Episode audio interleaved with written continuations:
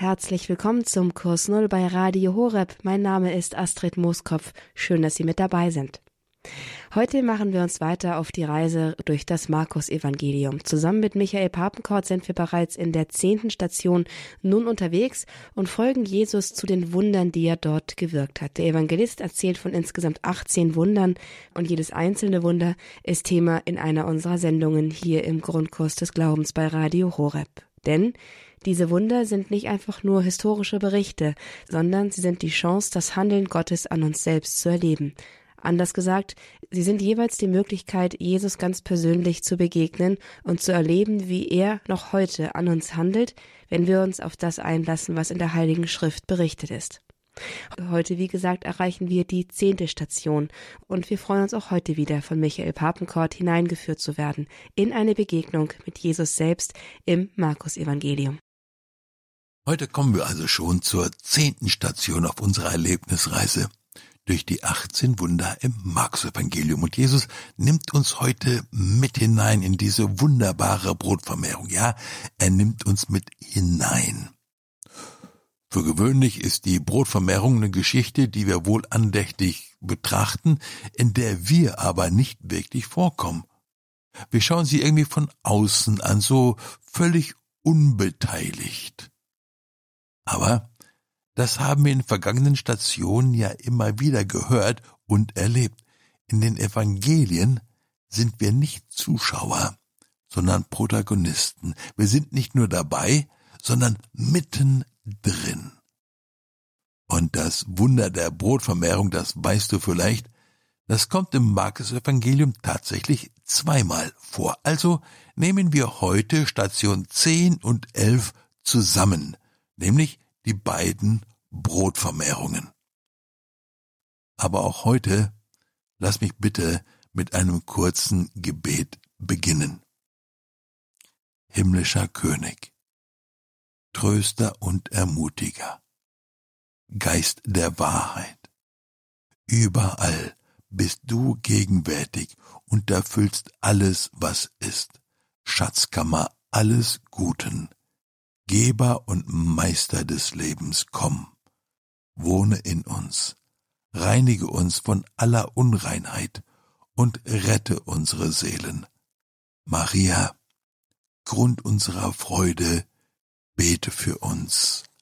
Amen.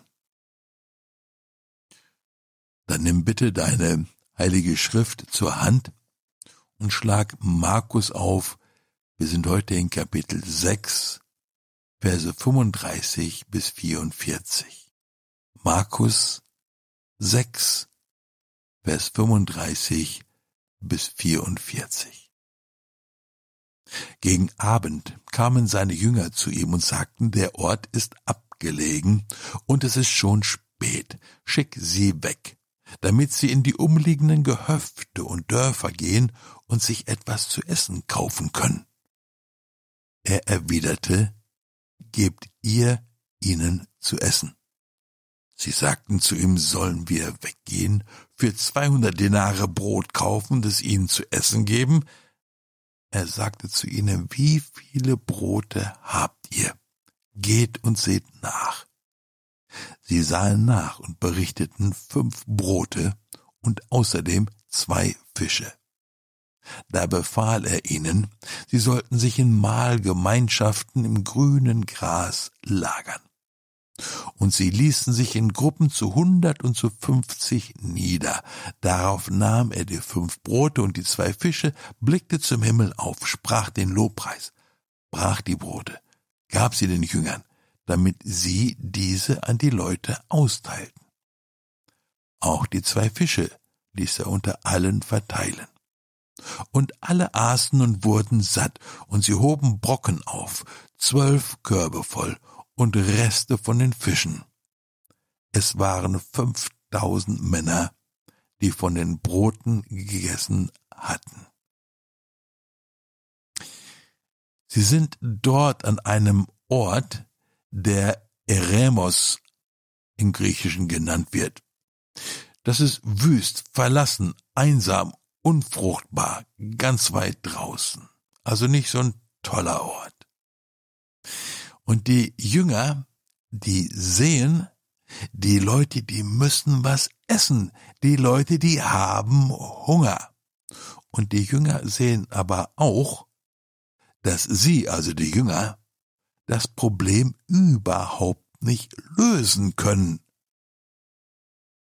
Also beratschlagen die Jünger, was machen wir hier?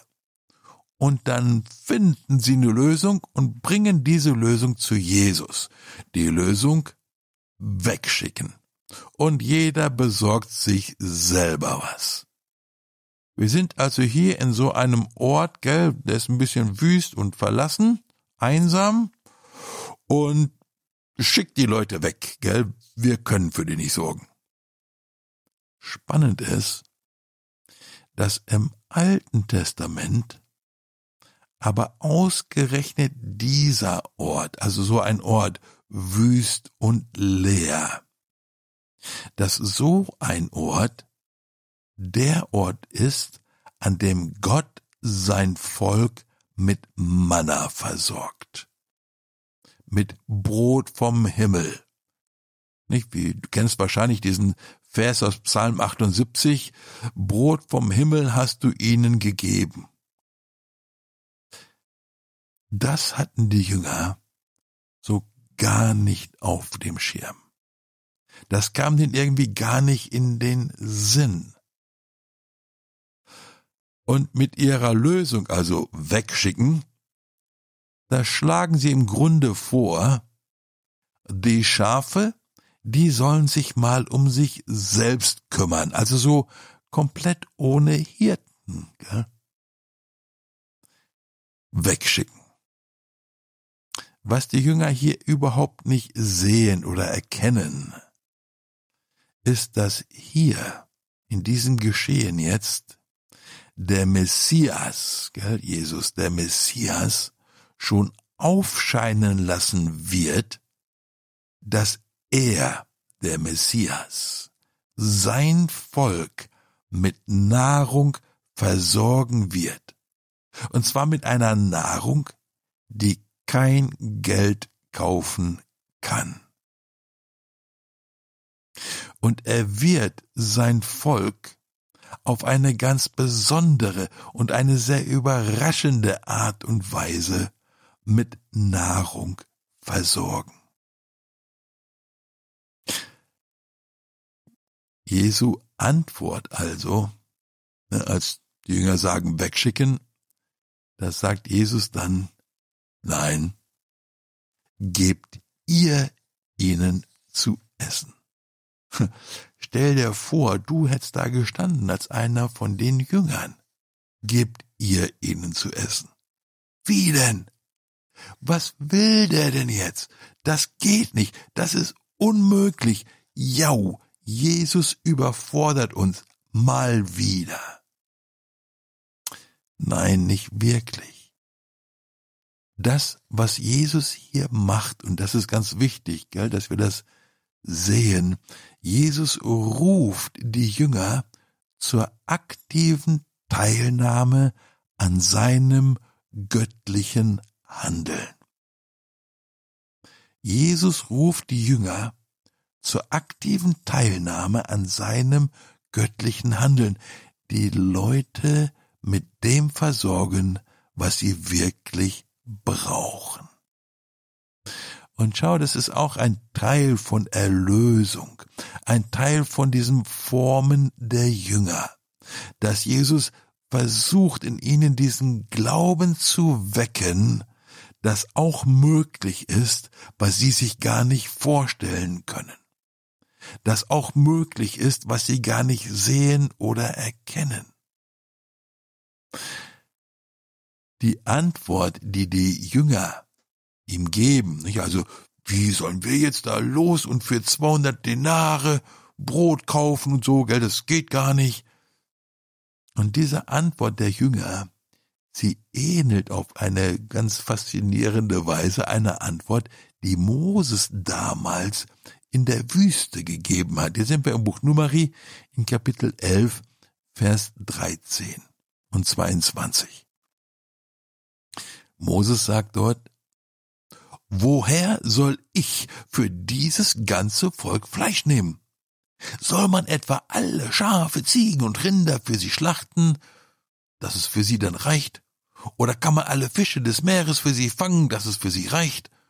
Und hörst du raus, gell? Moses sagt auch, geht gar nicht. Das unmöglich.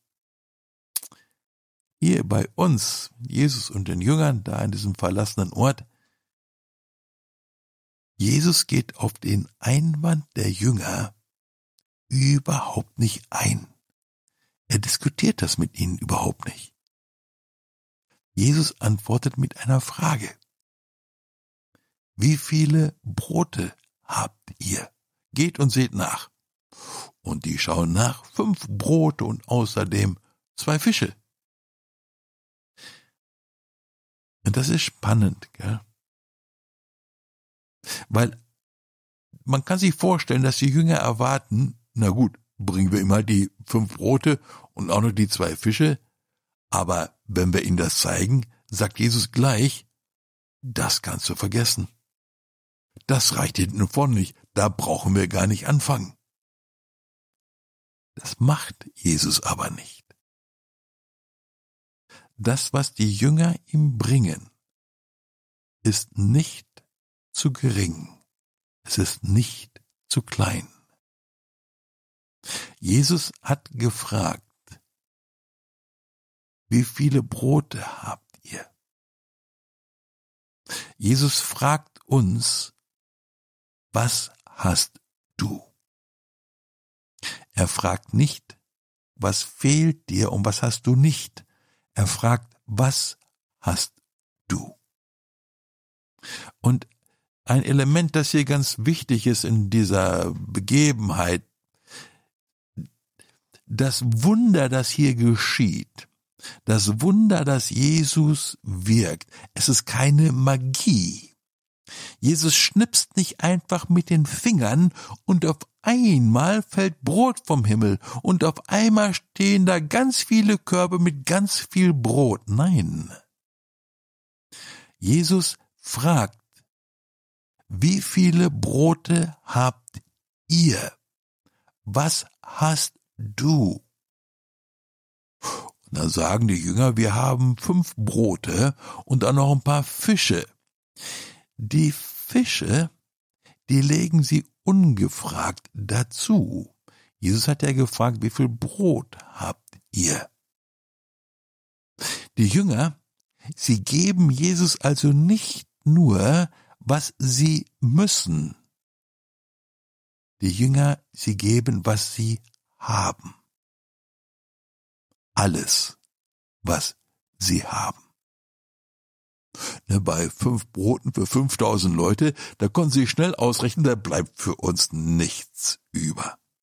Dann kriegen die alle was zu essen, wir schieben weiter Kohldampf. Nein, wir behalten die Fische für uns, man weiß ja nie, gell? das machen die nicht. Die Jünger, sie geben alles. Auch wenn Jesus nicht ausdrücklich nach den Fischen gefragt hat. Und dann nimmt Jesus das dieses winzig kleine, fünf Brote für 5000 Leute, gell? Er nimmt das. Er nimmt, was du hast. Egal, wie unzureichend es ist, wie klein es ist, wie mangelhaft es ist. Er nimmt, was du hast. Nun damals hat es wirklich fünf Brote gebraucht, Hätten nicht vielleicht auch vier gereicht? Nein. Vier hätten nicht gereicht. Es geht darum, zu geben, was du hast und nichts zurückzuhalten. Geben, was du hast und nichts zurückhalten. Dazu möchte Jesus dich und mich befreien. Dann geschieht da dieses, dieses vierteilige Geschehen. Jesus macht das, gell? Er, er nahm, er segnete, er brach, er gab. Nahm, segnete, brach und gab. Bei der zweiten Brotvermehrung, da ist es dann genauso. Er nahm, dankte, brach und gab. Und beim letzten Abendmahl bei Markus im Kapitel 14, Vers 22, da heißt es dann, während des Mahls nahm er das Brot und sprach den Lobpreis, dann brach er das Brot und reichte es ihnen und sagte, nehmt, das ist mein Leib. Der Bezug zur Eucharistie wird also hier ganz deutlich in diesen beiden Wundern der wunderbaren Brotvermehrung. Ne, die Eucharistie steht natürlich immer deutlich im Hintergrund, gell?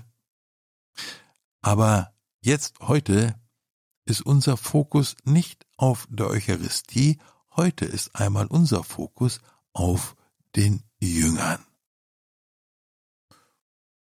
Die geben ihm also die fünf Brote und die zwei Fische. Schau, Jesus macht nicht einfach die Steine zu Brot. Da geschieht keine Magie, kein Zauber. Jesus nimmt, was die Jünger geben können, und er multipliziert es dann auf wirklich wunderbare Weise aber er nimmt, was die Jünger geben können. Die Jünger nehmen dann die gesegneten und die gebrochenen Brote, die Jesus, die sie Jesus gegeben hatten, die nehmen sie dann aus seiner Hand. Nicht? Sie geben sie in seine Hand, er segnet sie, und dann nehmen sie sie zurück aus seiner Hand und dann gehen sie mit diesen gebrochenen Broten zu den Leuten und beginnen auszuteilen. Und dieses Wunder, es geschieht im Austeilen. Nicht die, da waren nicht, nachdem Jesus die Brote gesegnet hatte, standen auf einmal ganz viele Brotkörbe. Nein, auch nachdem Jesus sie gesegnet hatte, waren es einfach nur noch die fünf Brote, aber jetzt gebrochen und gesegnet. Und die Jünger, die nehmen die und gehen damit los und im Gehen, im Austeilen, da wird es immer mehr, immer mehr. Das ist nicht einfach nur ein Bild dafür, dass wir immer mehr teilen sollen. Teilen ist immer gut. Aber hier geschieht wirklich ein großes Wunder. Und für die Jünger war das ein wichtiger, ein großer Glaubensschritt, weil die standen da, jeder mit einem halben Brot unterm Arm, und die gehen dann los auf 5000 Leute, da muss man sich doch blöd vorkommen. Sowas würde ich doch nicht machen. Aber die Jünger machen das. Sie gehen. Und das, was sie da erleben, was sie da verstehen und erkennen, das hat ihr ganzes Leben geprägt. Schau, wir und unsere fünf Brote und zwei Fische, ne, das Kleine, was wir haben, wir können zusammen mit Jesus damit 5000 Leute satt machen. Macht Jesus damals mit den Jüngern? Und er möchte auch heute es mit mir machen. Er möchte mich dahin hinein befreien, erlösen, dass ich an seinem göttlichen Handeln teilhaben kann, teilnehme. Und schau, das ist nicht einfach nur, dass wir dann unsere Fähigkeiten zusammenrechnen. Also, nicht, was ich in der Schule konnte, wo ich immer schon gut war, was ich in der Lehre gelernt habe, im Studium, in irgendwelchen Weiterbildungen und was ich sowieso immer schon konnte und meine Talente, das ist alles gut. Aber was wir dann machen, ist, wir rechnen das zusammen, ziehen dann Strich drunter, sagen, aha, das kann ich für den Herrn tun. Nein. Weil wir die Rechnung immer ohne die Gnade machen, ohne das, was Jesus macht.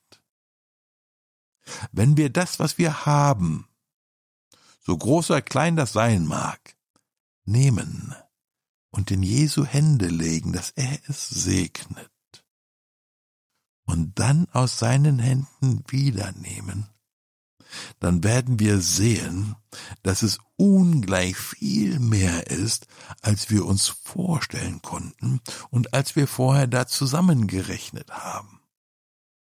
Ähnlich so wie die 5000, die fünf Brote auf einmal reichen, um 5000 Leute satt zu machen. Also nehmen wir alles, was wir sind, alles, was wir haben, legen es in Jesu Hände und nehmen es von da wieder und gehen dann los. Was hier aber ausgeteilt wird, da bei der wunderbaren Brotvermehrung, das ist nicht nur das physische Brot für den Magen, das ist auch wichtig. Aber was hier ausgeteilt wird, ist auch das Brot der Offenbarung Gottes. Dieses Brot, das allein imstande ist, den Hunger des Herzens zu sättigen. Da wird viel mehr ausgeteilt als einfach nur dieses Brot vom Bäcker.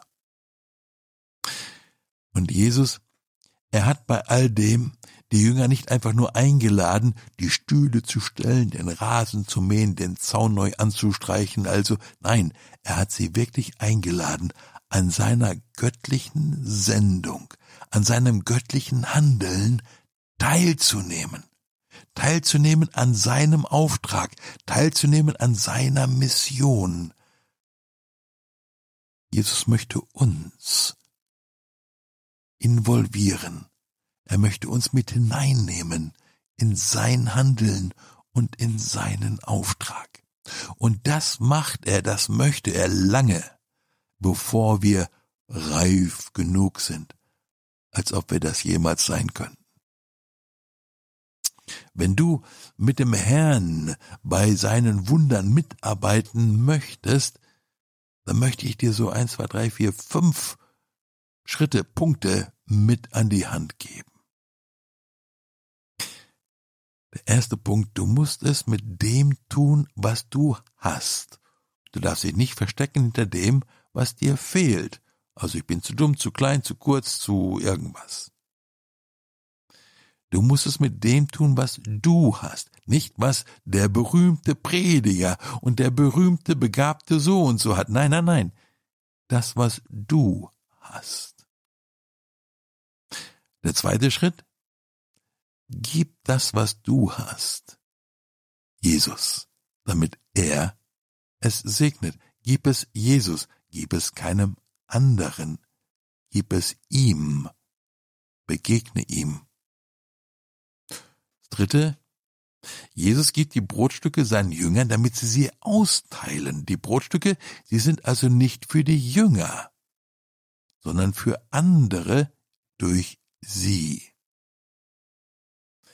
Die Brotstücke, die Jesus dir gibt, sind nicht für dich. Sie sind zum Austeilen. Vierte, geh. Stell dir vor, gell, du sollst wirklich mit einem halben Brot in der Hand auf 5000 Leute zu gehen. Die grinsen dich an, die lachen dich aus, du kommst dir vor wie ein Clown. Das mache ich nicht, bin ich blöd, da geh ich doch. Geh. Geh.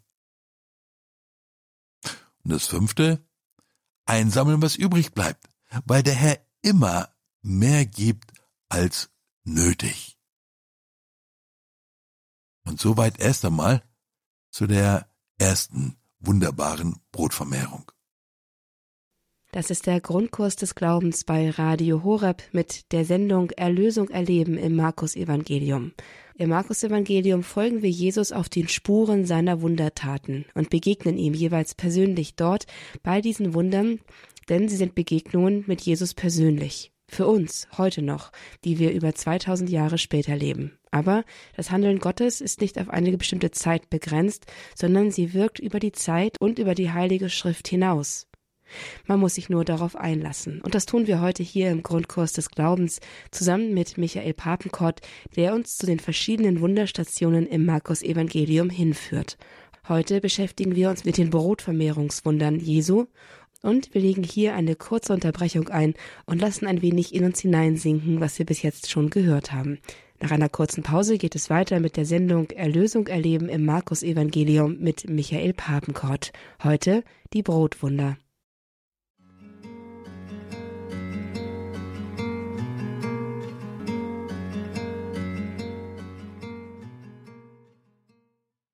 Ja, und da geht es dann jetzt weiter zur zweiten Brotvermehrung.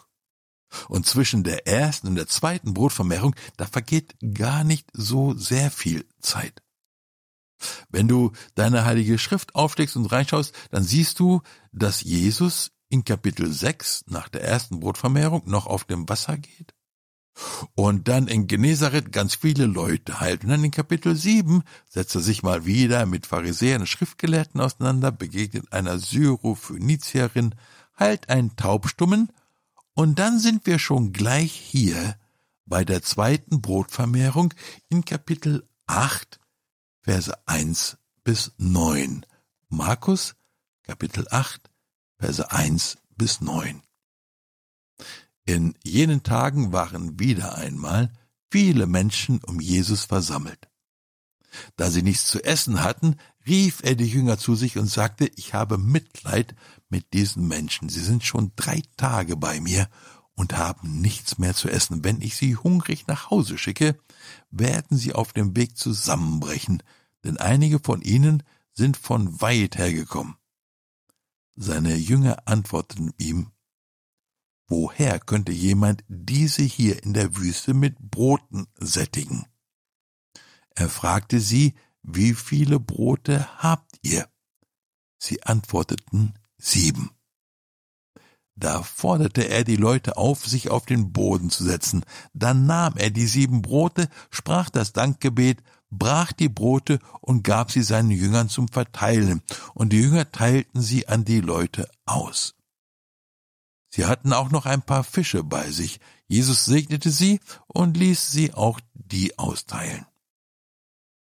Die Leute aßen und wurden satt.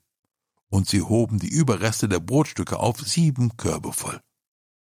Es waren etwa viertausend Menschen da beisammen. Danach schickte er sie nach Hause. Nur warum denn das Ganze noch mal? Also genau dasselbe nochmal. Nein, genau dasselbe nicht wirklich. Bei der ersten Brotvermehrung, das ist irgendwo in Galiläa. Die zweite Brotvermehrung ist in der Dekapolis, also auf heidnischem Gebiet, gell? Da, wo sie ihn erst gar nicht haben wollten. Nicht? In Kapitel 5, in den Grabhöhlen, Ketten, Legion, 2000 Schweine und dann ne, kommen sie zu Jesus und sagen, Jesus, der brauchen wir nicht, also bitte komm nicht wieder. Bei der ersten Brotvermehrung geht es um das Volk Gottes. Bei der zweiten Brotvermehrung geht es um die Heiden, um die Völker, es geht um die ganze Welt. Die Perspektive ist also eine andere. Beide Male nehmen die Jünger mit dem, was sie haben, teil an Jesu Handeln. Ganz wichtig, gell? Die Brotvermehrung, die geschieht nicht nur einmal, nicht um zu zeigen, was Jesus alles so drauf hat, sondern um zu zeigen, was Jesus immer und immer wieder tun kann und tun möchte, nämlich das Volk und die ganze Welt zu sättigen und zu ernähren.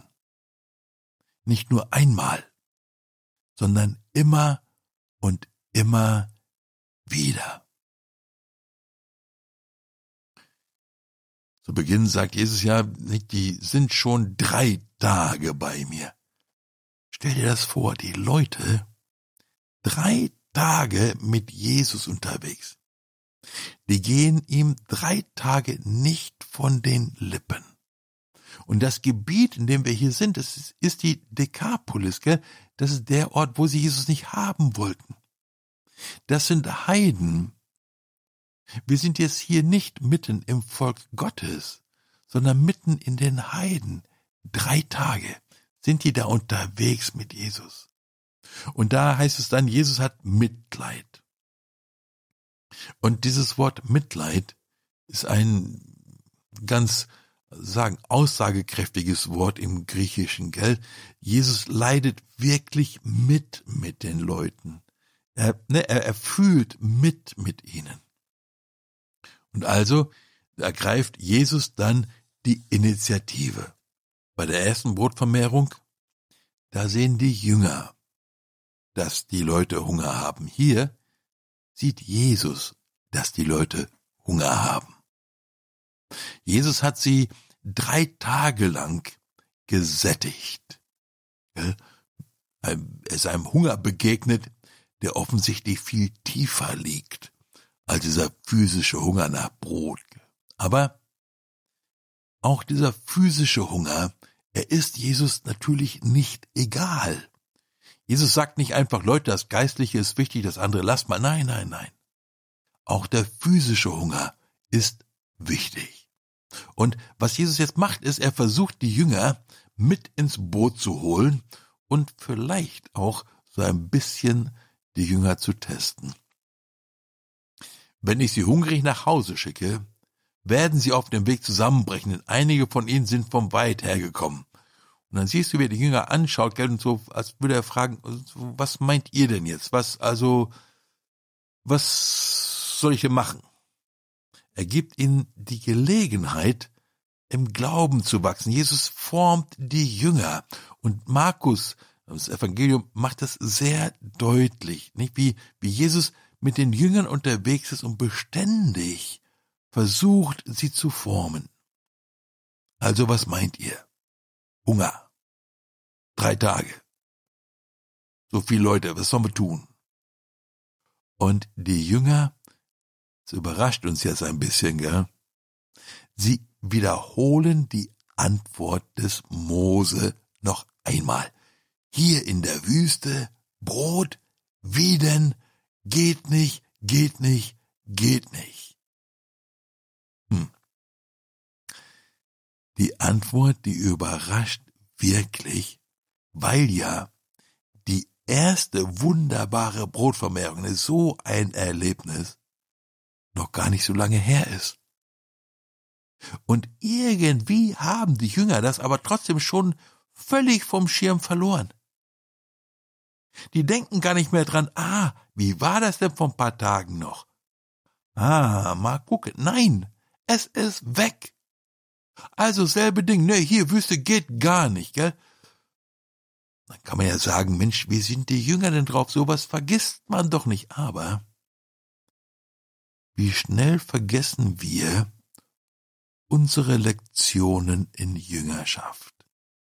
Wie oft haben wir heute schon vergessen, was Jesus uns gestern gezeigt hat. Und Markus, er macht das sehr deutlich, wie langsam die Jünger sind. Wie schwer es ihnen fällt, die Offenbarung Jesu zu begreifen, wie schwerfällig sie sind, sich formen zu lassen. Es macht aber nicht, um die Jünger irgendwie bloßzustellen, sondern er will uns einfach Stück weit auch sehen lassen, unsere eigene Armut, unseres eigenen Glaubens. Wie wir so viele Schritte wieder und wieder und wieder gehen und nochmal und nochmal, weil auch wir so schwerfällig sind. Schau, das Evangelium ist ja nicht ein Bericht, ist nicht eine Reportage. Das ist für uns geschrieben, weil Jesus uns darin formen möchte. Und in all diesen, wenn wir die Brotvermehrung anschauen, gell, haben wir wirklich verstanden, dass eigentlich Jesus das Brot ist und dass er imstande ist, alles zu multiplizieren, was wir ihm wirklich in die Hände legen. Die Jünger haben sich sehr schwer getan, das zu verstehen, aber sind wir wirklich so viel Fixer dabei? Wie viele Brote habt ihr? Sieben. Und diesmal nur viertausend Leute. Besser als fünf für fünftausend. Naja, es kommt aber eigentlich überhaupt nicht auf die Menge an bei dieser ganzen Geschichte. Und dann heißt es da in Vers 7, sie hatten auch noch ein paar Fische bei sich. Jesus segnete sie und ließ auch sie austeilen. Und dieses Wort für Fische im Griechischen, es meint eigentlich kleine Fische. Was sie hatten ist kleine Fische. Und dann denken wir dann gleich, ja, das ist das, was wir tun können, gell? Kleine Fische. Das ist das, wer wir sind. Kleine Fische. Eben klein und unbedeutend, gell? Nee. Die kleinen Fische, und es waren noch nicht mal viele, es waren ein paar.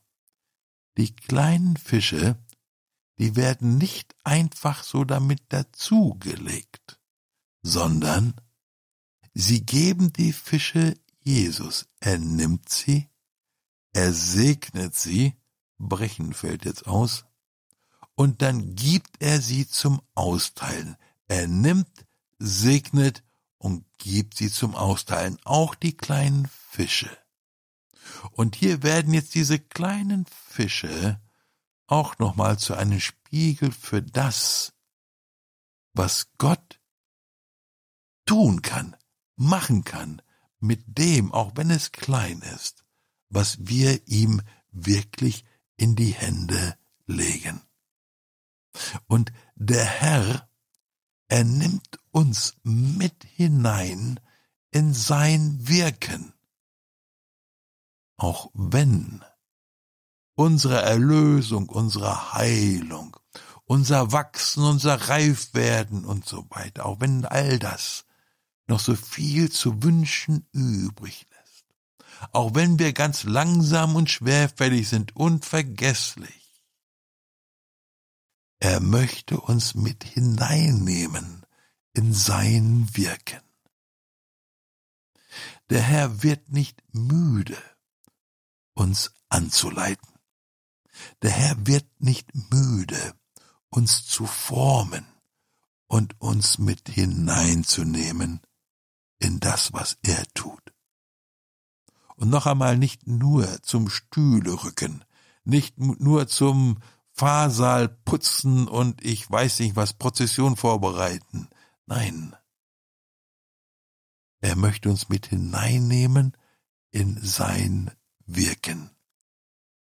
Und tiefer und mehr als einfach nur unsere Fähigkeiten, die wir jetzt schon haben, zusammengerechnet. Bevor wir gleich noch einen Moment beten, möchte ich dir noch ein, zwei, drei, vier Fragen mit auf den Weg geben, die du vielleicht einfach ein bisschen bewegen kannst vor dem Herrn, mit dem Herrn und einfach schauen kannst, wie er dir begegnet. Die Jünger, sie hatten bei der zweiten Brotvermehrung die erste schon vergessen. Was habe ich vergessen, was der Herr mir schon gezeigt hat? Zweite, die Jünger haben ja gesagt, das geht nicht, das können wir nicht, wir haben nur fünf Brote hinter welchem geht nicht oder habe ich nicht, verstecke ich mich. Hinter welchem geht nicht oder habe ich nicht, verstecke ich mich. Das dritte, kann ich sehen, dass der Herr mit meinen fünf Broten fünftausend Leute satt machen kann, wenn ich sie ihm nur wirklich gebe? Oder verteile ich das bisschen Brot, das ich habe, lieber selber, weil ich ja besser weiß oder so. Vierte, würde ich mit dem halben Brot in der Hand auf die 5000 Leute wirklich zugehen? oder käme ich mir dabei zu blöd vor und würde das auf keinen Fall machen. Vielleicht helfen dir Fragen ein bisschen dabei, das Ganze vor dem Herrn zu bewegen und zu schauen, wie er dir da begegnen kann. Ich lade dich zum Schluss noch ein, kurz mit mir zu beten und wenn du möchtest, kannst du gerne schauen, ob das Gebet, das ich bete, auch für ein Gebet, dein Gebet werden kann in deinem Herzen. Ja, Herr, ja, ich möchte dabei sein bei der wunderbaren Brotvermehrung. Nicht nur in der Kirche, sondern in meinem Leben. Ich möchte dir alles geben und nichts zurückhalten. Auch wenn es mir noch so unzureichend und mangelhaft und unwichtig vorkommt. Selbst da, wo ich keine Kraft mehr habe oder mich kaum noch bewegen kann, da wo ich mich für zu alt halte oder für zu unerfahren und zu jung und auch da, wo ich so viele Fehler mache. Wenn ich es dir gebe und du es segnest, dann können du und ich mit meinen fünf Broten und zwei Fischen fünftausend Leute satt machen. In deiner Gnade, Herr, stellst du meinen Fuß auf weiten Raum, wie der Psalmist sagt. Und darauf freue ich mich, Herr. Danke für deine Gnade und deine Liebe, die jeden Morgen neu ist.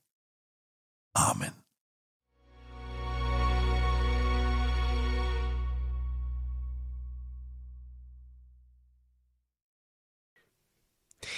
Das war die zehnte Folge unserer Reihe Erlösung erleben im Markus-Evangelium. Zusammen mit Michael Papenkort besuchen wir die Wunder Jesu, die im Markus-Evangelium berichtet werden. Es sind nicht nur einfach historische Berichte, es sind Begegnungsorte mit Jesus selbst. Und Michael Papenkort begleitet uns in dieser Sendereihe zu diesen Wundern und eben dann zu einer persönlichen Begegnung mit Jesus, wenn wir unser Herz aufmachen und uns darauf einlassen.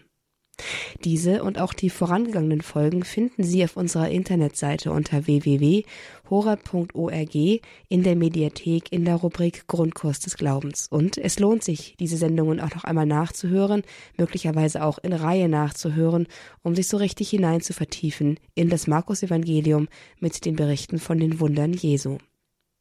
Weiter geht es mit und weiter geht es mit unserer Wunderreise, so könnte man vielleicht sagen, im nächsten Monat, dann ist das Thema Offenbarung.